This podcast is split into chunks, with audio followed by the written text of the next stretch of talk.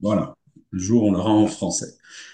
Bien, eh bien écoutez, euh, bonjour à tous, euh, bienvenue à ce nouveau euh, Café Sapiens, bienvenue à ceux qui nous suivent en direct, bienvenue à ceux qui vont nous regarder un peu plus tard en visionnant le replay.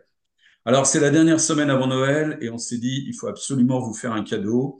Et le cadeau que nous avons décidé de vous offrir, c'est ce Café Sapiens sur le principe de précaution.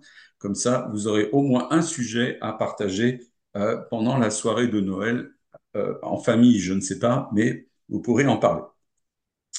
Euh, ce principe, il est inscrit dans la Constitution depuis 2005 et il nous pose une question en regard de la recherche et de l'innovation. Est-ce qu'il est un point positif, un point qui favorise la recherche et l'innovation, ou est-ce qu'il est un point négatif et un frein par rapport à cette recherche et à cette innovation. Et pour en parler, nous avons le, grand privilège d'accueillir euh, deux experts euh, euh, pour de multiples raisons. Ils vont nous expliquer ça dans quelques minutes. Yannick Bardy et Vincent Dibold, qui vont échanger avec nous et partager leur point de vue pendant cette, cette heure de discussion. Je vous rappelle que vous pouvez poser toutes vos questions avec la fonction en bas d'écran QNR vous posez vos questions et à la fin, dans la dernière partie, euh, pas dire à la fin, mais dans la dernière partie de notre Café Sapiens, nous aurons l'occasion de répondre à ces questions du mieux possible, bien évidemment. Voilà. Alors, comme ils sont à distance, mes, deux amis, euh, je pense qu'il est préférable qu'ils se présentent eux-mêmes. Euh, ça vous permettra de mieux les, mieux les connaître. Donc, je propose qu'on commence par Vincent. Voilà. Si tu veux bien te présenter, et puis ensuite, nous, nous entendrons Yannick euh, qui se présentera également. Voilà, Vincent, c'est à toi. Bonjour à tous, euh, Vincent Dibolt, euh, je suis directeur d'hôpital de formation, mais très rapidement dans ma carrière, je me suis orienté vers tout ce qui était gestion de la recherche, de l'innovation. Et en fait, je suis tombé dans, le, dans le moule et j'ai été amené à conduire plusieurs expériences de management d'organismes de, recherche clinique en particulier. Et euh, j'ai essayé de prolonger ça par une, réflexion. Alors ça a donné lieu à un manuel que j'ai coécrit avec un collègue sur la recherche et l'innovation euh, à l'hôpital. Euh, je suis membre de l'Observatoire Sciences et Innovation de l'Institut Sapiens. J'ai commis plusieurs articles et c'est un domaine, effectivement, l'innovation dans le domaine qui me concerne, bien sûr, l'innovation médicale, qui me passionne. Et en tout cas, merci de m'avoir proposé, effectivement, d'évoquer ce sujet-là. Bonsoir Dominique, euh, bonsoir Vincent, je suis ravi de vous retrouver. Euh, je suis ingénieur santé de formation et, docteur en, sciences de gestion. Euh, je me définis comme un entrepreneur institutionnel en, recherche médicale. J'ai fondé la fondation Intelligence in Life pour un développement clinique durable des produits de santé à l'appui d'un ouvrage que j'ai sorti en 2013, préfacé par Claude Durier, et ces cliniques du patient l'objet de science qui traitait de cette problématique du dilemme en recherche clinique et donc de ce qu'on va évoquer ce soir. Et puis récemment nommé, et je vous en remercie, euh, directeur de l'Observatoire Sciences et Sociétés de l'Institut Sapiens. Et je dirige également une organisation professionnelle de, recherche clinique opérationnelle. Merci beaucoup. Vous avez bien compris, nous avons avec nous des experts. Euh, on est ravi d'avoir Yannick euh, comme directeur de notre observatoire Sciences et Sociétés. C'est un observatoire qui nous tient beaucoup à cœur et c'est cet observatoire qui organise euh, cet événement euh, ce soir. C'est le sujet du principe de précaution et bien évidemment un élément important de son activité. Alors, avant de se lancer dans le débat, le sujet étant un petit peu technique et euh, connu, le principe de précaution, c'est un, sont des mots qu'on connaît, mais je ne sais pas si on se rappelle la définition exacte qui en était donnée au moment où il a été inscrit euh, dans l'article 5 de la Charte de l'environnement et donc porté dans la Constitution, mais dans la réforme constitutionnelle du 1er mars 2005 à ce titre. Et je vous propose, c'est très court, ne, partez pas tout de suite euh, reprendre un autre café, ça va aller très vite, mais je vous propose de le lire parce que c'est extrêmement important. Je crois qu'on est, on a perdu un peu de vue l'objectif de cet article 5 de la Charte de l'environnement, dit principe de précaution. Lorsque la réalisation d'un dommage, bien qu'incertaine en l'état des connaissances scientifiques, pourrait affecter de manière grave et irréversible l'environnement, les autorités publiques veillent, par application du principe de précaution et dans leur domaine d'attribution, à, premièrement, à la mise en œuvre de procédures d'évaluation des risques, Deuxièmement, à l'adoption de mesures provisoires et proportionnées afin de réparer, de parer, pardon, à la réalisation du, dommage. Voilà. Et puis, petit rappel, hein, ce principe de précaution découle de la loi de février 1995, dite loi Barnier, euh, qui avait pour but de renforcer euh, la protection de l'environnement et qui s'est donc transformée en partie de la Constitution. Voilà. Eh bien, je, on va écouter nos, nos, deux, nos deux visiteurs, nos deux amis. Euh, Peut-être une première question pour, pour, commencer, pour vous deux, et on va commencer. Je je vais la proposer d'abord à Vincent. Euh, pour toi, Vincent, euh, c'est quoi le principe de précaution et qui est concerné par ce principe finalement? On va commencer à le, à le replacer dans une, actualité relativement récente, hein, 92, euh, déclaration de Rio, ainsi de suite. Je crois qu'on peut aller plus loin, euh, plus loin dans le temps. Et euh, en partant, ça a été rappelé euh, euh, justement dans, l'énoncé que tu as donné, la notion de risque, effectivement, est importante. Ça correspond à des attitudes, je crois, naturelles chez nous. Cette notion de précaution, d'un côté, effectivement, il y a évaluer le risque, et on peut penser dans ce cadre-là, par exemple, à Ambroise Paré, euh, le roi de France, Henri II, euh, victime d'une grave blessure euh, à l'œil. Eh bien, Ambroise Paré fait décapiter quatre prisonniers du Châtelet pour essayer d'évaluer effectivement la façon dont il devait opérer le roi, donc la, précaution. Et puis, le rapport à, l'innovation, et là, on peut remonter très loin. Hein. Il y a les réticences face à l'inoculation pour la petite vérole, Parmentier, la pomme de terre, et puis la phobie autour euh, du lancement du chemin de fer euh, euh, vers 1830, où effectivement il y avait de pseudo des enquêtes scientifiques qui annonçaient effectivement des risques de pleurésie, des cœurs qui allaient éclater avec la, la, la, vitesse. Et en fait, il a fallu que la reine, la femme de Louis-Philippe, la reine Marie-Amélie, prenne elle-même le train pour démontrer en fait que tout ça n'était grosso modo que, que. Donc cet aspect-là, effectivement, je crois que l'aspect de, principe, de, principe de, précaution dans ce cadre-là, effectivement, remonte très, beaucoup dans le temps. Par contre, il faut distinguer, je crois, euh, l'aspect principe de prévention, c'est-à-dire ce qui correspond à des risques avérés qu'on peut évaluer et qu'on peut connaître, l'aspect probabiliste, si vous voulez, et puis euh, l'aspect principe de précaution, où là, c'est non pas de la fiction, mais essayer de se mettre à la place d'eux, c'est-à-dire envisager ce qui n'est pas envisageable, l'aspect imprévisible, de telle manière effectivement que, eh bien, on puisse en toute connaissance, toute connaissance de cause, euh, eh bien, se fonder sur un certain nombre euh, d'éléments euh, tangibles, effectivement, et, et, et, avancer de manière euh, suffisamment, euh, euh, de, avancer, suffisamment convaincante. Voilà. Donc, je crois que ça, c'est le premier aspect. Et puis, un dernier aspect, effectivement, c'est que alors qu'au départ, c'était simplement le domaine de l'environnement. Progressivement, on s'aperçoit que ce principe de précaution, avec tout cet aspect-là, effectivement, que je viens de décrire sur arriver à démontrer ce qui n'est pas nécessairement imprévisible, eh bien, a contaminé, si je puis dire, l'ensemble des domaines, euh, le domaine médical, mais aussi, ça va même jusqu'au domaine bancaire. Aujourd'hui, les principes de sauvegarde des dépôts et ainsi de suite, principes de précaution, et je pense que c'est lié aussi à tout ce qui est algorithme de développement, euh, blockchain et autres, et finalement des mouvements, des mouvements qui deviennent incontrôlables. Finalement, c'est par soi que ce principe de précaution eh ben, concerne tous les domaines d'activité et l'ensemble de, et de la société. Mm -hmm. Yannick. Et peur du cancer, peur des pesticides, peur des OGM, peur des antennes relais, peur des nanotechnologies, peur de manquer d'eau, d'être envahi, euh, peur, peur, peur. Euh, et quand on regarde la définition de la précaution, j'ai regardé le Centre national de recherche textuelle et linguistique, hein, mesure de prudence, de prévoyance minutieuse que l'on observe pour éviter ou atténuer un mal, un inconvénient, un désagrément ultérieur pressenti pressenti. Donc on, est on serait dans une préscience. Et euh, Vincent l'a bien rappelé, effectivement, on, est dans un mode de, peur en réalité. Hein. Euh, et, effectivement, euh, il, faut, remonter dans l'histoire pour bien comprendre ce qui s'est passé à, l'ère moderne. Jadis, on parlait d'aléas, on parlait de grosses aventures maritimes, etc. Il y avait, on convoquait les dieux pour expliquer telle ou telle mes aventures. Et puis à partir du XVIIIe siècle, on commence à, calculer le risque. Il faudra revenir, hein, bien sûr, Dominique, sur cette question du risque telle qu'elle est bien définie. Alors que la précaution, on le voit, elle est plutôt basée sur l'opinion, sur un pressenti, un ressenti. Le risque, lui, par contre, il est bien scientifique. Et c'est à partir de la fin du XVIIIe siècle, et Vincent connaît bien ce, cela, que le révérend Baez va, pour des questions d'assurance, tenter une calculabilité du risque pour euh, évaluer la grosse aventure dans ce qu'on n'appelait pas encore l'assurance pour assurer le transport maritime.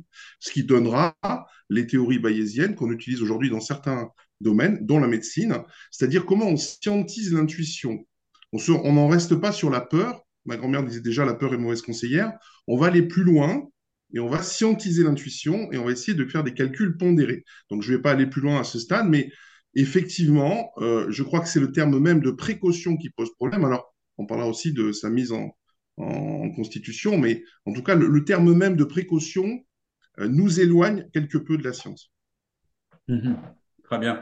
Est-ce que, vous pensez qu'il y aurait euh, deux, définitions finalement du principe de précaution, celui du législateur tel qu'il l'a rédigé, et puis celui des scientifiques euh, est-ce que chacun aurait son, sa définition, sa propre définition? Est-ce que vous la vivez? Est-ce que vous la sentez? Est-ce que vous la rêvez quelque part? Euh, Peut-être euh, Vincent, allez en premier. Merci. c'est vrai que Yannick est toujours plus bavard que moi, donc je commence à laisser la parole à Yannick, mais je crois que on reviendra peut-être sur les raisons aussi. Euh, je crois qu'on ne l'a pas, on l'a pas dit encore, mais pour lesquelles ce principe de précaution s'est imposé aujourd'hui. Il y a une histoire de temporalité. Euh, le fait que ça soit dans la Constitution déshumanise le principe euh, et l'impose également en, termes de normes. Le principe du scientifique, c'est que justement il l'associe et c'est sa propre confrontation. donc, et en fait, c'est le fait de l'incarner et de le désincarner. Euh, L'aspect du scientifique, aujourd'hui, on pourra dire, mais personne, enfin, le docteur euh, Victor Frankenstein, le père de la créature, il avait créé sa créature seul, effectivement. Aujourd'hui, dans le domaine de la recherche, quel que soit le domaine, on est dans un domaine de communauté, d'équipe, euh, de publication euh, euh publique, d'ensemble de, de, de transmission et de connaissance du savoir. Ça, c'est l'aspect positif. Et en même temps, rappelez-vous, 2018, un chercheur chinois, Jung Kei, annonce la naissance de deux jumelles, euh, et Nana, je crois que c'était c'est leur prénom, sur lesquelles il avait procédé à des manipulations génétiques pour en fait inhiber, euh, inhiber le virus du sida dont souffrait, euh, dont souffrait leur père. Alors, euh, bien sûr, première manipulation génétique, donc sans véritable garde-fou, c'est sa propre conscience. En fait, il aurait, il aurait travaillé seul. Et en même temps, on s'aperçoit, parce qu'il y a eu des études qui ont été faites, c'est que et encore une fois, l'enfer, euh, l'enfer est pavé, de bonnes intentions, c'est que à travers cette manipulation, certes, il a protégé euh, les deux jumelles du virus du sida, mais en même temps, il aurait affaibli, euh, il aurait affaibli l'organisme et le système immunitaire de ces deux jumelles. Donc, on s'aperçoit effectivement que la définition du législateur et la décision scientifique varient beaucoup. On reviendra sur les raisons et sur l'intérêt de le positionner en termes de constitution ou pas. Oui, euh, traite-t-on la peur comme un risque hein? C'est ça la question. Traite-t-on la peur comme un risque? Et euh, le principe du scientifique, c'est d'abord le doute, mais un doute raisonnable. C'est-à-dire que face à une situation inconnue, avant d'avoir peur, il y a un doute euh, sur les devenirs possibles. Je pense que les peurs sont des réalités sociales. Nous vivons dans des sociétés qui sont adverses au risque. Et le politique lui-même répond à ces peurs et je crois que le principe de précaution entre dans cette catégorie des mesures qui ont été faites pour rassurer l'opinion, pour traiter des peurs euh, euh, collectives. Mais en faisant cela, le, politique donne le point à l'opinion en disant vous avez raison d'avoir peur. C'est ça qui est entendu en fait. Ah, vous avez raison d'avoir peur des médicaments, vous avez raison d'avoir peur des vaccins, vous avez même raison d'avoir peur de la science, pourquoi pas. Et donc, l'opinion, encore une fois, dans une démocratie d'opinion, euh, vient euh, percuter euh, des réalités scientifiques pour les atténuer au travers d'un principe de précaution. Michel Foucault, bien connu, définissait l'épistémé, c'est-à-dire qu'une réalité scientifique existe dans un monde social et dans une réalité politique. Et donc, la science va reculer ou pas en fonction de la manière dont le politique répondra soit à des exigences scientifiques de progrès, soit répondra à la démocratie d'opinion, à des peurs, et je crois que le principe de précaution, par, sa formulation même, répond à l'opinion. Le problème, c'est qu'il est dans la Constitution et qu'à un moment donné, il y a un risque de nous couper d'une forme d'innovation que nos concurrents amis et voisins ne tenteront pas, euh, ne, manqueront pas de faire à notre place. Ça veut dire qu'il y a donc un risque économique, finalement, euh, pour la France euh, et l'Europe d'être trop précautionneux là où simplement le management d'un risque ou le doute raisonnable scientifique suffisait à traiter le problème au travers, on connaît bien ça avec Vincent, des comités d'éthique qui viennent se prononcer sur le fait que la société accepte ou pas de réaliser des expériences scientifiques, par exemple. Mmh.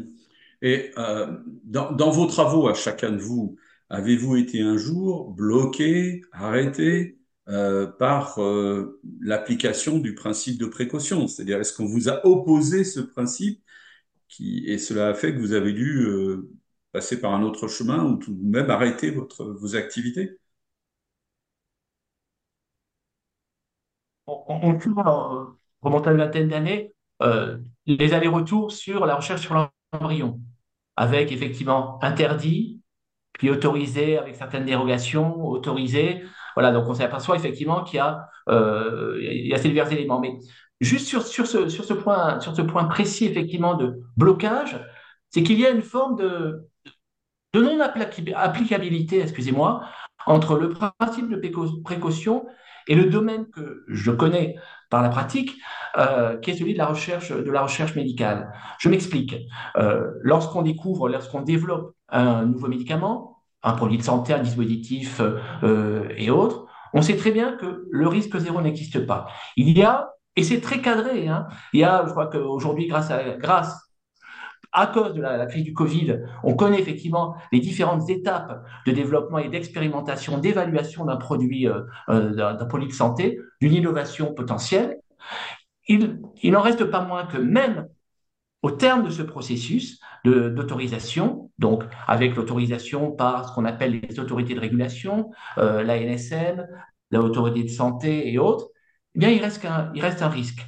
On sait très bien, effectivement, que ce n'est que au cours du cycle de vie d'un produit de santé, c'est-à-dire tout au long de son utilisation, eh bien, que l'on pourra découvrir l'ensemble des événements indésirables, mais aussi, pourquoi pas, des événements plus bénéfiques. Euh, je donne l'exemple, tout le monde le connaît, c'est l'exemple euh, du Viagra qui était euh, au départ utilisé contre l'hypertension et les angines de poitrine, et qui aujourd'hui est devenu le traitement de, référence du, des dysfonctions érectiles. Donc, ce n'est qu'au fur et à mesure de, l'évaluation et de la, du cycle de vie du médicament, du produit de santé, qu'on va découvrir effectivement tous les effets d'un produit de santé.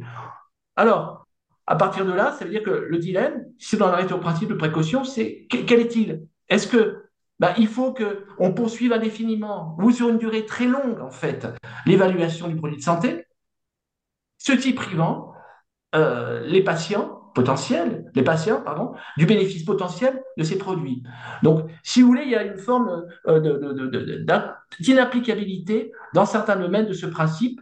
Euh, on reviendra peut-être sur, sur aussi euh, sur, les raisons pour lesquelles effectivement ce principe a été érigé. Il y a un certain nombre de, raisons qui justifient cet aspect-là. Je crois qu'il y a un élément sur lequel on reviendra. Et ça me semblait important de rappeler cet élément un petit peu théorique et la pratique telle qu'elle est.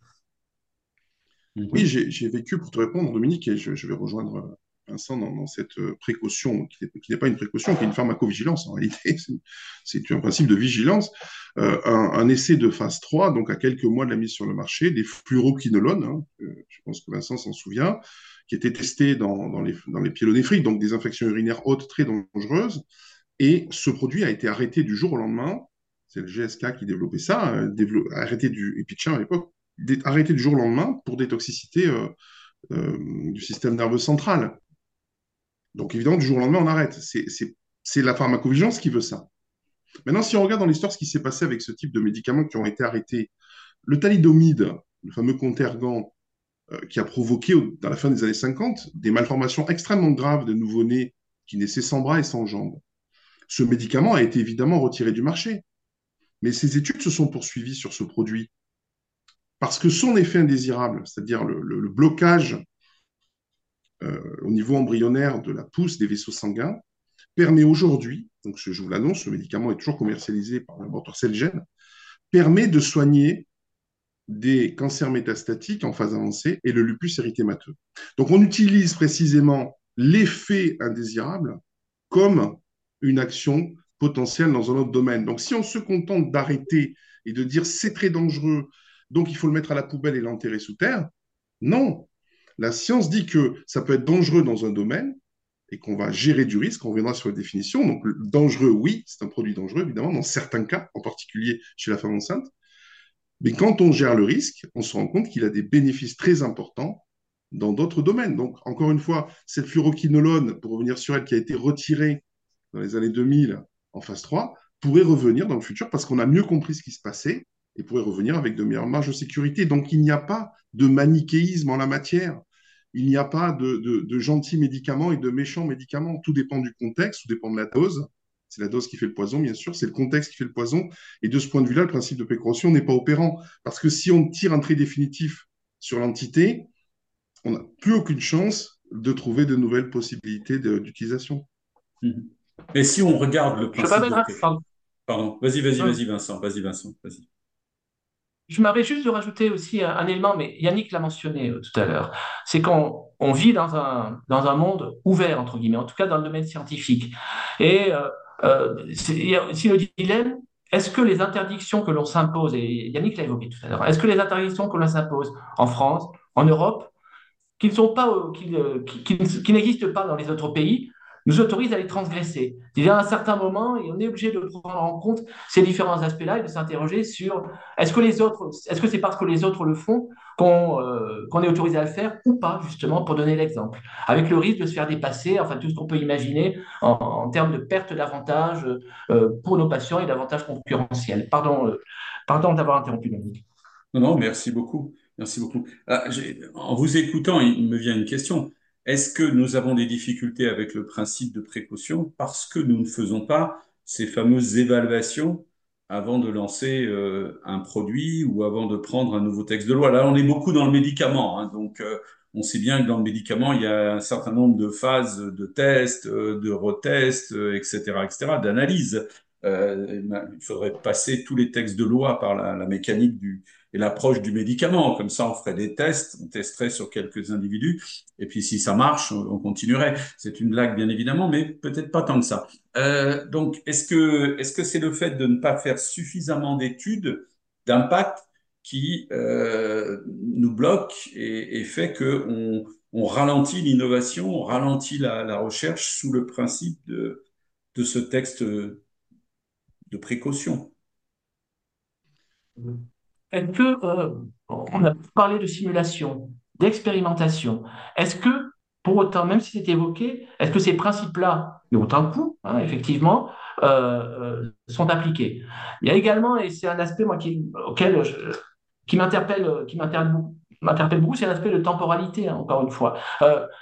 on peut sortir du domaine médical. Les OGM, aujourd'hui, ont mauvaise presse, ont eu mauvaise presse parce que effectivement, il y a eu, euh, Monsanto, pour ne pas le nommer, avait eu, euh, a eu certaines dérives. Faut-il euh, jeter le bébé avec l'eau du bain? Pour autant, non. Donc, je crois qu'il y a un aspect effectivement de fantasme. Il y a le deuxième aspect effectivement, c'est peut-être effectivement voir, voir dans quelle mesure effectivement la simulation, l'expérimentation, et le modèle, le modèle du, euh, euh, du produit de santé, malgré effectivement euh, les insuffisances que j'ai pu évoquer hein, tout à l'heure, peut être un, un, bon modèle. Mais effectivement, l'aspect de simulation et d'expérimentation me semble, me semble un, domaine qui doit être, qui doit être de, en mesure d'être, d'être généralisé. Mm-hmm. Pour que ça soit on l'avait vu lors de notre échange avec Olivier. Vas-y, vas-y, vas-y. Vas on l'avait vu lors de notre échange avec Olivier Babot hein, sur, sur cette thématique sciences et société que les, personnes, les hommes politiques qui ont décidé de cela euh, n'étaient pas des scientifiques. Hein, donc on est dans un moment aussi où, euh, on va se faire des amis encore, mais les, hommes politiques qui nous dirigent ne sont pas des scientifiques pour la plupart, euh, ce sont des ingénieurs administratifs. Or, dans une France plus, plus ancienne, des Trente Glorieuses, on avait des, ingénieurs hein, qui définissaient du progrès, qui définissaient aussi des programmes d'évaluation dans le nucléaire, dans, le spatial, dans l'aéronautique. et, je crois que euh, là encore, la démocratie d'opinion a, poussé ces, hommes politiques à, adopter le principe de précaution. Là où, en effet, et je vois qu'il y a quelqu'un a agi dans le chat, le chat, il faudrait bien définir ce qu'on appelle le risque et bien définir ce qu'on appelle le danger et voir comment, dans d'autres domaines que la recherche médicale, on le travaille euh, dans des zones de danger maximal, mais avec un risque minimal. Donc il n'y a pas d'opposition de principe entre avoir une activité dangereuse avec un risque minimal. Et c'est ce que les gens ne comprennent pas. C'est effectivement la distinction entre le risque et le danger, mais ce n'est pas encore, je crois, la question sur la scientisation euh, de cette question, mais je, je crois qu'on va y venir et montrer comment, dans les domaines de haute fiabilité, on pratique ces choses-là de façon extrêmement rigoureuse. Mmh. je crois, encore une fois, pardon, c'est dans le, dans le texte que, que tu as lu, hein, sorti, je crois l'article 5 de la Charte de l'environnement, hein, dont, tu as, fait la lecture euh, au début, il y a euh, un mot qui est important, c'est à la fin, c'est proportionné.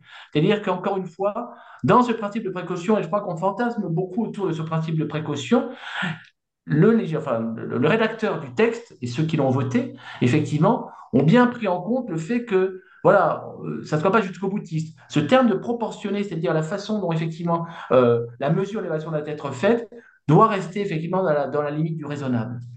Mhm. voilà, c'est ça. C'est-à-dire que ce principe de précaution, qui a un fondement, on l'a vu, qui a un fondement philosophique et épistémologique fragile, a des conséquences politiques, économiques et humaines qui, qui peuvent être paralysantes parce que sans limite.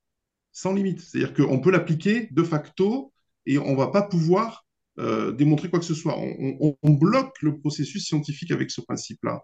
Euh, alors que la science euh, peut porter sur différents sujets, y compris donc la gestion du risque. C'est un domaine scientifique aussi, la gestion du risque. Tout à fait. Comme tu as évoqué la question, j'en profite puisque je ne pense pas que tout le monde puisse la voir. Euh, la question est, la mauvaise pratique du principe de précaution vient de la confusion entre le risque et le danger. Il faut décider en évaluant la balance entre les bénéfices et les risques, alors que dans la pratique, on évalue le plus souvent la balance bénéfice slash danger. Or, les dangers sont partout, on peut même les inventer. Ainsi, le principe de précaution se transforme en principe d'inaction. Voilà, c'est ça, c'est-à-dire que le, le, risque, c'est défini comme une probabilité d'occurrence d'un événement qui va être multiplié par la gravité de, l'impact. Hein. Donc, c'est une, le risque est égal à la probabilité ou la vraisemblance d'un danger multiplié par ses conséquences et ses dommages. Et euh, il y a dans ce domaine des termes référencés comme probabilité, impact, euh, vraisemblance du risque, mitigation, on pourrait y revenir, c'est intéressant, parce que je crois que la mitigation, c'est vraiment ce qui devrait remplacer la précaution. Alors évidemment, c'est un terme que tout le monde n'utilise pas tous les jours, mais c'est le vrai terme. La mitigation, c'est euh, les actions prises pour réduire ou contrôler les risques identifiés. Cela peut inclure la mise en place de mesures de sécurité, de plans d'urgence ou d'autres stratégies visant à minimiser l'impact potentiel d'un événement indésirable. Donc, on ne nie pas le risque, on vient mettre des plaques de sécurité. Il y a la notion d'acceptation du risque. Il y a aussi la question du risque perçu. En réalité, le principe de précaution repose sur le risque perçu ou imaginé, voire imaginaire, plus grave. Et il y a aussi la définition du risque acceptable, ce qu'on connaît bien avec Vincent notre domaine, la balance bénéfice-risque, c'est-à-dire quel risque acceptable par rapport à un bénéfice euh, attendu. Donc, vous voyez que le risque et le danger sont deux choses différentes. Prenons une image triviale. Euh, une falaise, la falaise d'Étretat, c'est dangereux. Euh, mais le risque, c'est la distance de mon corps par rapport à la falaise que je peux gérer. Si je suis à quelques centimètres du bord, je prends énormément de risques. Si je suis à 20 mètres derrière, je ne prends pas de risques. Euh, vous voyez, donc le danger, il est ce qu'il est, il est ontologique, comme une flamme de bougie. Une flamme de bougie, ça brûle, c'est chaud. Euh, donc évidemment, le risque, c'est la distance de mon doigt par rapport à la flamme de bougie. Alors je peux aussi mettre un verre de lampe devant la flamme de bougie auquel cas je vais mettre une plaque de sécurité qui empêchera mon doigt d'atteindre la flamme. Vous voyez, donc euh, le danger, il est ce qu'il est, il est d'ailleurs inhérent à toute chose euh, dans la vie humaine, la vie humaine étant fragile, tout est danger. La question, c'est de savoir comment on gère du risque. Alors, je pourrais peut-être poursuivre, si tu veux, après, sur comment le risque est géré dans des mhm. activités extrêmement dangereuses. Oui, vas-y, vas-y. Je continue. Juste pour compléter, Vincent, Yannick, juste pour, ajouter, c'est-à-dire que, et ça va dans le sens de, ce que tu dis, c'est-à-dire qu'il y a eu quand même beaucoup d'études qui ont été faites dans le, dans le domaine euh, psychologique et qui ont mis en lumière tous les biais cognitifs euh, et une certaine aversion ou crainte euh, par rapport à, la nouveauté, d'une certaine façon, et à la surévaluation du risque aussi. Risque, danger. Donc cet aspect-là, effectivement, euh, crée un, climat un petit peu délétère Et un deuxième élément qui me semble important, c'est cet, aspect-là de, crainte par rapport à, principe de précaution est lié, là on tourne, on, se tourne vers l'innovation, à une forme d'accélération du cycle d'innovation. Euh, moi j'étais frappé par exemple la semaine dernière, euh, toujours dans le domaine médical, il y a eu deux informations qui me semblent majeures et des, innovations. Un, sur euh, l'impact bénéfique d'un premier traitement avec un messager sur le cancer et développement euh, et développement d'un médicament qui va être qui est autorisé qui, a été autorisé par les autorités européennes euh, utilisant donc les, ciseaux moléculaires CRIPS pour euh, pour euh, réguler traiter de, de maladies monogéniques. Voilà. Donc si vous voulez il y a une forme d'accélération de l'innovation qui, arrive à renforcer qui arrive effectivement à troubler finalement les, les individus et à créer effectivement cette notion, cette confusion entre le risque qui devient danger. Et euh, juste pour terminer, euh, voilà, ça correspond effectivement, c'est euh, Arthur Rosa qui a écrit en 2010 un, ouvrage sur, sur qui s'intitulait Accélération, la critique sociale du temps, effectivement, et qui détaille bien tout ce phénomène, effectivement, de, de crainte et d'être dépassé par l'innovation et par le changement, D'où effectivement cette confusion qui a été développée, qui a été euh, mise en lumière par, euh, par euh, le, participant à cette, à cette interview. risque devient danger. Pardon d'avoir interrompu, Yannick. Non, non, je t'en prie, hein, c'est fait partie de, de, la dialectique. Donc, avant de, de, parler donc, de la question de la sûreté, parce que là, pour le coup, quand on est en zone dangereuse, on parle plutôt de sûreté, je voulais dire, pour détendre un peu l'atmosphère, que on n'en a pas conscience, mais par exemple, le parachutisme, qui est un sport extrêmement dangereux, est certainement un des sports les moins risqués aujourd'hui. Et il est très très loin derrière le rugby, la boxe et le ski, par exemple. Donc, ce que dit Vincent est tout à fait correct, c'est-à-dire qu'il y a une perception du risque qui est liée à un imaginaire. Évidemment, se jeter d'un avion, dans l'imaginaire humain, euh, c'est super dangereux, c'est très euh, anxiogène. Mais la pratique du risque dans ces domaines est très bien maîtrisée, qui fait que c'est un sport qui est extrêmement peu risqué. Il y a très très peu d'accidents dans ces domaines-là.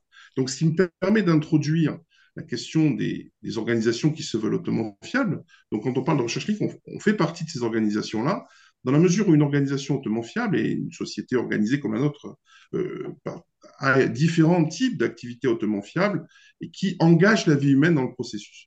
Donc, évidemment, le ferroviaire à grande vitesse, euh, l'aérien, le spatial, euh, le nucléaire civil, la recherche médicale, sont des activités qui engagent la vie humaine dans le processus. Et donc, dans ces domaines-là, l'accident, entre guillemets, est interdit. Alors, comment on fait Donc, c'est ça la, base du raisonnement. Comment on fait quand on interdit a priori qu'il y ait un accident? Eh bien, on ne va pas se contenter de la probabilité. Ça, il faut que les gens le comprennent bien. On ne va pas se contenter de mesurer les accidents qui sont arrivés. On va en imaginer on va rentrer dans un imaginaire scientiste. C'est-à-dire que, par exemple, dans le domaine du nucléaire civil, pour un incident réellement constaté, on doit imaginer 100 000 événements subséquents au travers d'arbres de décision. Je ne rentre pas dans les détails. Il faut arriver à produire 100 000 événements vraisemblables. Donc on ne s'en tient pas à ce qu'on voit, on s'en tient à ce qui pourrait arriver.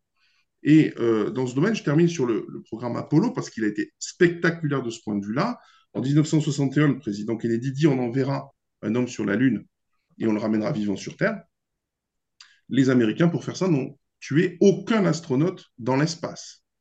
Pourquoi? Ils ont réussi à le faire du premier coup. Donc évidemment que l'empirisme ne servirait à rien dans ces cas-là. Il faut bien, il y a une technique qui s'appelle le pré-mortem. Alors là, on est carrément à l'inverse du principe de précaution. On dit, OK, c'est dangereux, ça tue. Alors quand ça tue, comment ça tue? Et on imagine tous les scénarios vraisemblables dans toutes les phases du vol qui pourraient tuer un astronaute. Et on vient chaque fois apporter des mesures de protection, de prévention, de mitigation, etc. Et c'est comme ça qu'on arrive à fiabiliser des domaines qui sont extrêmement dangereux. Donc encore une fois, il n'y a pas d'opposition entre le risque et le danger. Si, en vous écoutant. On voit bien. Vas-y, vas-y, vas-y, vas-y, vas-y, Vincent, vas-y. On est, on est très finalement. Non, non, mais il évoquait le spatial. Et toujours, euh, on s'aperçoit que justement par euh, le domaine de l'aviation, euh, les checklists qui sont, qui sont qui permettent effectivement de cadrer de suivre minute par minute, seconde par seconde, effectivement, le déroulement d'un processus, a été transposé dans beaucoup d'autres domaines, dans les blocs chirurgicaux et autres. Oui, évacuant en cela, je vais mettre une pierre dans, dans, la marche, je pense, évacuant en cela la notion de confiance. Dans ces domaines-là, la confiance, est, je suis moi-même pilote privé, c'est une de mes passions, euh, la confiance est interdite.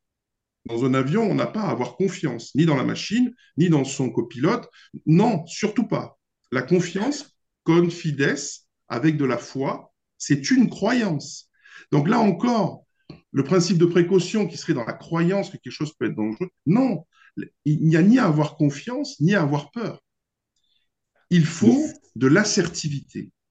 Il faut être sûr de ce qu'on fait quand on le fait. Et donc les pilotes, et comme vient de le dire Vincent, les pilotes ne se font pas confiance parce que les facteurs humains sont tels qu'ils sont et un homme n'est pas fiable ontologiquement. Donc on ne se fait pas confiance et pour cette raison on se vérifie soi-même et le vis-à-vis nous vérifie également. Songez par exemple que dans un avion, on dit, les, hôtesses vous disent, euh, euh, on, va verrouiller les portes armer les toboggans et contrôler la porte opposée. C'est-à-dire qu'on ne, se fait pas confiance, on ne fait pas confiance à son coéquipier, on fait un cross-check. Et on augmente dans ce moment-là la probabilité de sécurité.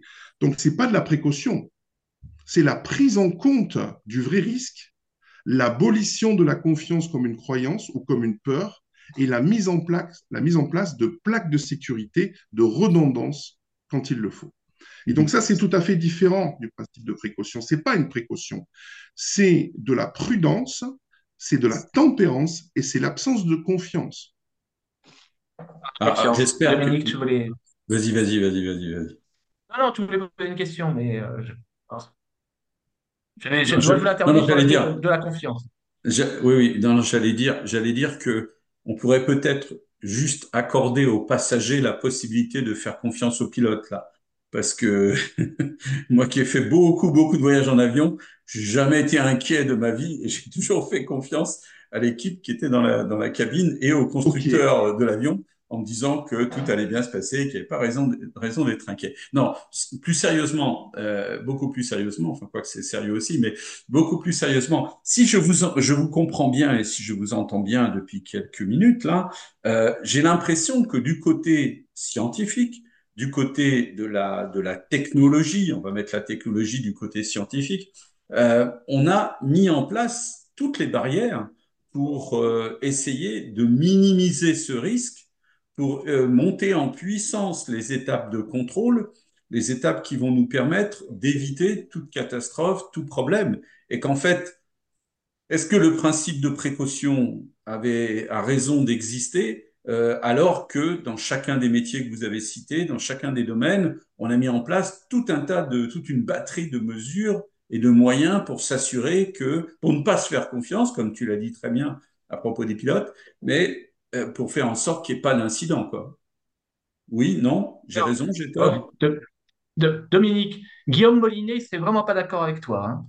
Guillaume Molinet, il est mort en 2016 à Rennes.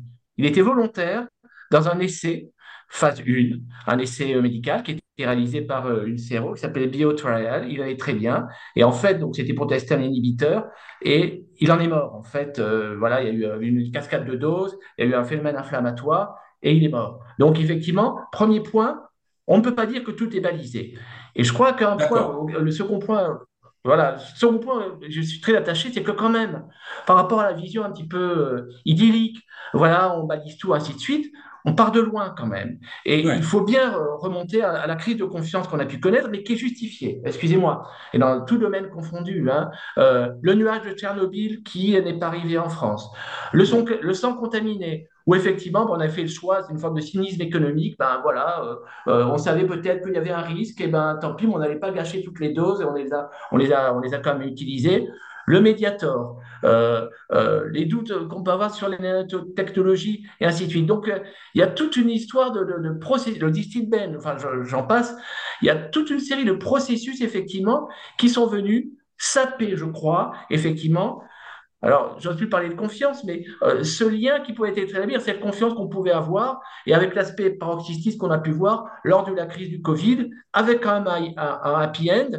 et j'incite encore une fois, c'est que, et là, c'est l'innovation qui a sauvé les choses. En un an, effectivement, alors qu'on en a essayé 10, eh bien, on a pu effectivement utiliser un vaccin qui a démontré à la fois des vaccins, excusez-moi, démontrer leur utilité, et à ce jour quand même, leur innocuité, sauf, euh, sauf, sauf, cas assez rares.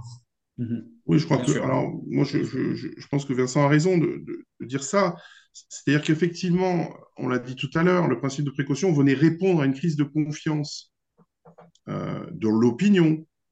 Est-ce qu'on n'aurait pas pu procéder autrement en expliquant peut-être un peu mieux euh, comment fonctionnent les choses et en expliquant qu'en effet, il peut y avoir des corruptions dans, tout système. Tout système a une plage de stabilité et tout système a une plage d'instabilité. Et effectivement, dans les années 90, si on parle du domaine médical, il y a eu des excès, à l'évidence. Euh, pour autant, euh, les mesures de protection qu'on pouvait prendre étaient basées sur le risque et euh, sur le contrôle. En particulier, je crois, dans, le domaine qui est le nôtre, la mise en place de tiers certificateurs indépendants, ce qui n'est pas forcément le cas, mais je ne veux pas polémiquer là-dessus.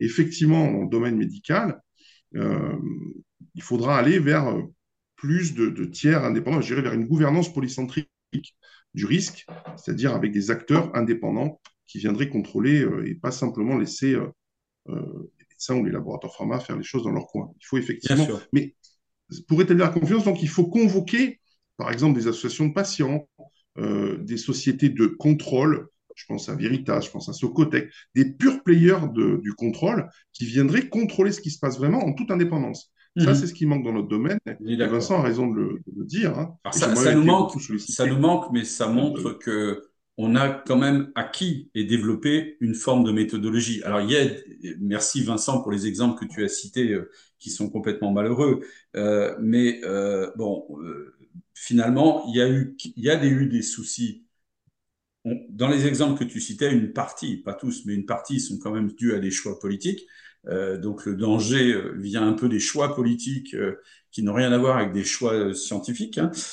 ça, c'est une chose. Si on était resté à la checklist du décollage, le sang contaminé, on s'en serait jamais servi. Donc ça, c'est clair. Donc il faut rester sur une checklist. Je pense que c'est une bonne leçon.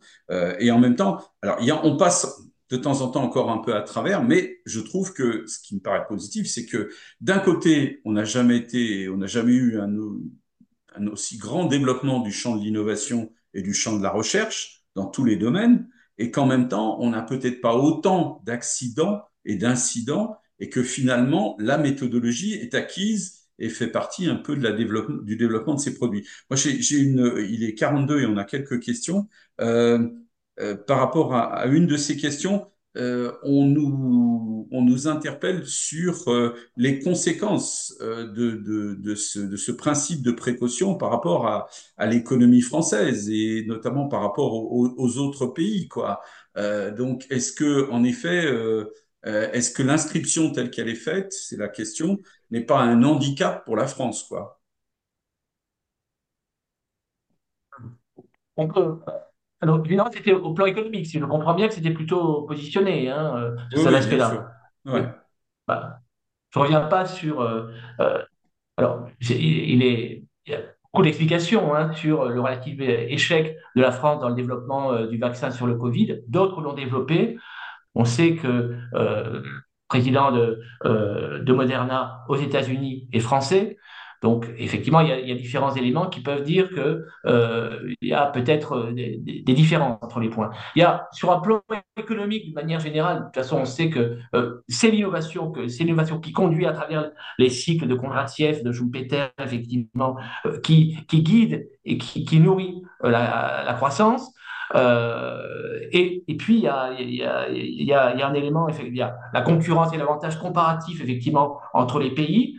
Et dans le domaine, encore une fois, de la, de, la recherche en santé, on passe son temps à faire des benchmarks, à regarder comment ça se passe en Espagne, comment ça se passe aux États-Unis, quels sont euh, un, système de performance, comment, comment est-ce que ça se passe. Et voilà, donc, si vous voulez, il y a cette espèce de benchmark permanent qui se fait où effectivement on dit ben, la France est en déclin sur certains points, reste bon dans le domaine des mathématiques, ainsi de suite. Donc la comparaison, effectivement, reste tout à fait pertinente, je crois. Moi, je Mhm. voudrais effectivement do- donner le, donner le point à Thierry Petit, hein, euh, qui, qui revient sur l'absence de culture. Thierry Petit, qui est dans notre audience, là, Ouais, qui nous dit que l'absence de culture scientifique en France est un problème majeur. Je crois que ouais, là j'allais y est le venir. sujet. On, voilà, on l'avait évoqué avec Olivier Babot euh, lors de notre euh, Sapiens Sapiens. Je crois que le problème est là. C'est le manque de culture scientifique. Également, il faut le dire aussi, le retour d'un logos religieux, le retour des croyances, le retour d'une forme d'obscurantisme, et Vincent l'a dit, des peurs millénaristes ou les peurs euh, instinctives du progrès de la nouveauté, qui sont des biais cognitifs. Euh, Tout ça, ça, fait, ça participe donc d'une ambiance qui n'est pas favorable à un discours apaisé sur le risque, le danger et la manière dont le scientifique le gère. Encore une fois, le scientifique doit être limité dans, ses... Euh, on n'est pas des docteurs faux l'amour. Donc le scientifique doit être limité par une société qui veille à ses propres intérêts. Mais voyez donc qu'il y a cette tension entre l'état d'une société qui a une culture scientifique ou pas, et donc la possibilité pour les scientifiques d'innover ou pas. Et en effet, dans une économie de la connaissance et de l'information, aujourd'hui, ben, l'absence d'innovation en France est un vrai problème qui nous disqualifie vis-à-vis de concurrents très puissants qui investissent 100 fois plus dans ces domaines. Mhm. Alors, euh, Juste deux points. Je ne suis pas certain qu'aux États-Unis, par exemple, la culture scientifique soit aussi forte que, que cela? Est-ce qu'il est y, est qu y, a des différences? Et juste un élément sur l'aspect aussi innovation, c'est l'aspect de temporalité qui me semble important.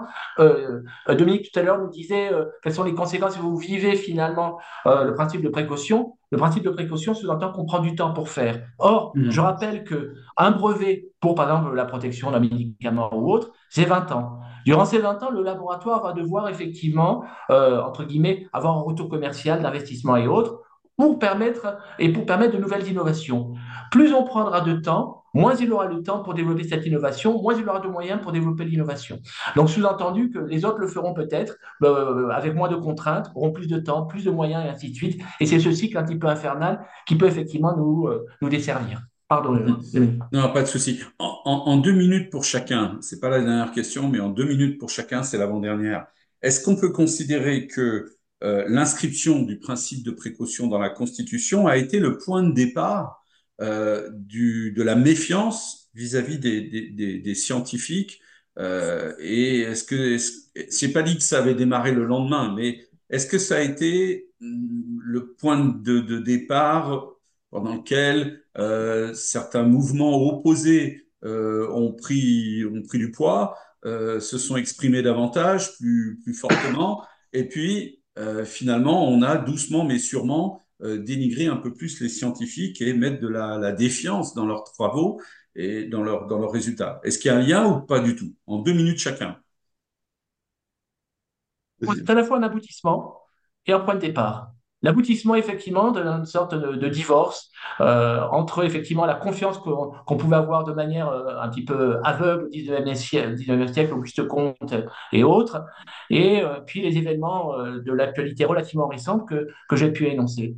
Et effectivement, ce principe de précaution a donné une forme de légitimité, effectivement, à euh, un certain nombre euh, de réactions. Regardez, même la Constitution, même euh, voilà, euh, à jeter un petit peu l'opprobre sur ça, mais on est légitime effectivement à le faire. Et de l'aboutissement, on est passé effectivement à une nouvelle étape de point de départ, malgré encore une fois, j'insiste hein, sur le fait que euh, ce principe de précaution, l'article 5 de, de, de, cette charte de l'environnement, reste quand même avec une certaine, une certaine pondération, encore une fois, dans son énoncé, mais ça a été effectivement un point de départ et aussi euh, une autorisation presque à, à agir. Mmh. Il me semble que c'est le, le, scientisme excessif, excessif du XXe siècle, hein, donc évidemment le développement scientifique au XXe siècle a été maximal, et les atrocités et, et les, euh, et les euh, meurtres de masse ont été aussi euh, très importants du fait des outils utilisés. Si on pense par exemple à Hiroshima et Nagasaki, euh, le film Oppenheimer qui est passé montre bien la dualité du scientifique qui va aller au bout de son idée et par ailleurs les conséquences possibles sur le plan militaire. Euh, et d'ailleurs avec un gros inconvénient à cet événement historique de 47, si je me trompe, de 45, pardon, mmh. c'est que dans la tête des gens, le nucléaire reste dangereux à cause de ça. parce que dans l'inconscient collectif, c'est le champignon atomique, alors qu'évidemment, une centrale atomique n'a rien à voir avec ça. Et donc, ça a laissé des empreintes. Donc, je crois que le XXe siècle a été une apogée scientifique et une apogée dans la cruauté, et que c'est aussi pour cette raison-là que les scientifiques ont pu se voir un peu muselés. Moi, je, suis assez attaché au principe de responsabilité de Hans Jonas, donc liberté, responsabilité, fait en sorte qu'il existe une humanité aussi longtemps que possible après toi. Donc chaque scientifique devrait être guidé par, ce, par cette euh, phrase, hein, c'est qu'on doit toujours réfléchir et, euh, à ce que ce qu'on fait ait des conséquences positives dans le futur. Voilà. Ce qu'on appelle en anglais... Vas-y, vas-y, vas-y. Eh, non, non, c'est. Je, crois qu'effectivement, la blessure qu'a pu représenter effectivement euh, la, l'apocalypse nucléaire, la possibilité de l'apocalypse nucléaire, a totalement démystifié la science en démontrant et en, montrant qu'elle avait une capacité d'autodestruction de l'humanité elle-même. Donc, mm. de ce point de vue-là, pour moi, c'est pour ça que je parlais de point de départ, euh, de distance qui a été créée avec la science, pour répondre de manière très claire, effectivement, par rapport à ce que tu disais et ta question. D'accord. Merci. Euh, alors, trois petites questions de, la liste des questions et je vous la pose à un seul et pas aux deux parce qu'il nous reste huit minutes et n'oubliez pas que je vous ai posé une question à chacun sur vos idées et vos propositions. Et là, vous n'aurez plus que trois minutes pour présenter chacun vos deux propositions. Voilà. Euh, à 19h, on s'arrête, on coupe l'électricité et on va manger.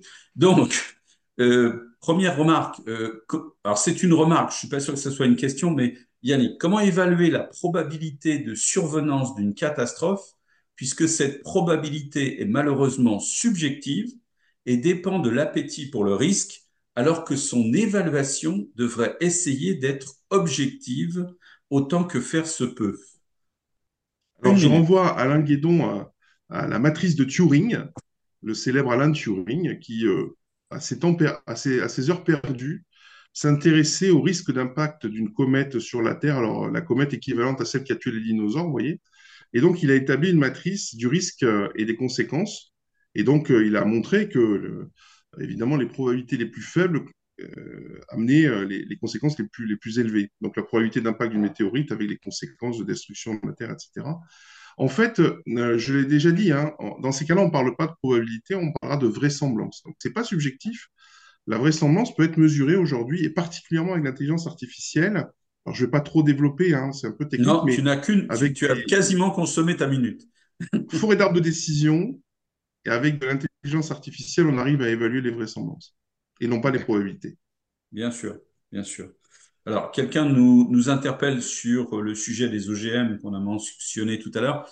Euh, je renvoie aux travaux de l'Institut Sapiens euh, sur l'observatoire, euh, les travaux de l'observatoire agriculture, où on parle beaucoup, alors non pas d'OGM, mais de NBT. Désolé pour les non-experts, euh, je n'ai pas le temps d'expliquer, mais en effet, on, on, va dans le sens de ce que vous dites, chers spectateurs, et on se préoccupe de ce sujet et de l'importance de son utilisation en agriculture. Voilà, vous avez au moins un sujet de recherche pour ce soir. Qu'est-ce que les NBT Alors, pour toi, Vincent, une question. Euh, est-ce que, vu son génie et ses chercheurs, la France serait devant les États-Unis sans le principe de précaution? Une minute pour répondre. Comme je l'ai dit, et, euh, le principe de précaution, je n'ai pas eu l'impression en tant que tel qu'il avait bloqué, euh, en tout cas dans, les domaines que je connais, le développement. j'ai eu l'impression que hormis, j'ai évoqué la recherche sur l'embryon de ce point de vue-là, mais on l'a beaucoup mis en exergue. Je crois que par ailleurs, dans, la plupart des autres domaines, ils ont pu se développer. Je crois que l'innovation a pu se faire. Donc, le certain déclassement, puisque c'est le terme qu'on utilise par rapport à, la recherche euh, de manière générale et par rapport au développement de l'innovation euh, France-États-Unis, il faut les chercher euh, dans d'autres domaines. Des domaines qui peuvent être, je ne vais pas les développer, mais des domaines qu'on a, pu voir de statut, euh, euh, d'organisation, voire de financement global, hein, je crois, c'est cet aspect-là. Je n'incriminerai pas le principe de précaution qui, et je le dis encore une fois, dans sa conception, dans la façon dont, dont il est présenté, constituait presque euh, quelque chose de nécessaire pour assurer effectivement une population et une opinion publique, euh, avec les excès que l'on peut voir, euh, les opinions publiques, sur la façon effectivement dont le, le, politique et le droit de manière générale pouvaient apporter, constituer un garde-fou. Mhm. Très bien. Alors, je vous avais posé chacun une question, la même question à chacun de vous. J'avais dit, si vous avez une baguette magique, si vous avez tous les pouvoirs, euh, qu'est-ce que vous faites? Deux idées, deux propositions euh, pour faire avancer les choses en matière de recherche, d'innovation et notamment au regard du principe de précaution. Mais si le principe de précaution ne vous interpelle pas, au moins en, termes de recherche et d'innovation. Allez, Yannick, deux minutes maximum, max, grand maximum, il est 57. Moi, je, pense qu'il faut euh, réhabiliter la science, il faut euh, réhabiliter la science euh, dans, la société. Il faut que, il faut que l'éducation à la science soit quelque chose d'agréable, voire de spectaculaire. Il faut réenchanter le monde scientifique dans le grand public. Et comme le dit Oreda dans son commentaire, il faut prendre des risques. Ne pas se mettre en danger, mais prendre des risques. Créer des entreprises, créer des entreprises innovantes, c'est très risqué, mais c'est pas dangereux et ça peut rapporter gros à la France et à celui qui prend le risque. Très bien, merci beaucoup. Vincent. Mmh. Les bonnes recettes euh, du Père Dibol, si je puis dire. Donc, euh, en tout cas, euh, mais moi, j'en ai deux. C'est que je crois que c'est l'MIT qui avait mis ça en place. C'était des espèces de, ce qu'on appelle des Limiglabs, c'est-à-dire des, tiers-lieux, des lieux de rencontre, effectivement, entre les différents partenaires qui constituent l'innovation quand, je dis partenaire, c'est aussi bien le citoyen, leur association, euh, les ingénieurs et autres, et qui ont cette volonté, cette capacité, non seulement euh, d'évaluer euh, théoriquement l'intérêt d'une innovation, mais en voir sa portée, son impact, son utilité, son utilisation. Donc, l'aspect de l'INILAB, il y en a en France, hein, filière santé, il y en a dans d'autres domaines. Ça me semble des aspects importants à, à, faire valoir. Et le deuxième point, et ça, je crois que c'est une solution qui me semble très, très, très, très, enfin, très prometteuse, c'est l'aspect de données. Aujourd'hui, excusez-moi de rester encore dans le domaine de la santé, mais on peut l'extrapoler à, beaucoup d'autres domaines. On dispose, à travers euh, le SNDS, donc le système national de données santé, un capital incroyable euh, de données. Euh, il y a un milliard de, de feuilles de soins, on a des données incroyables.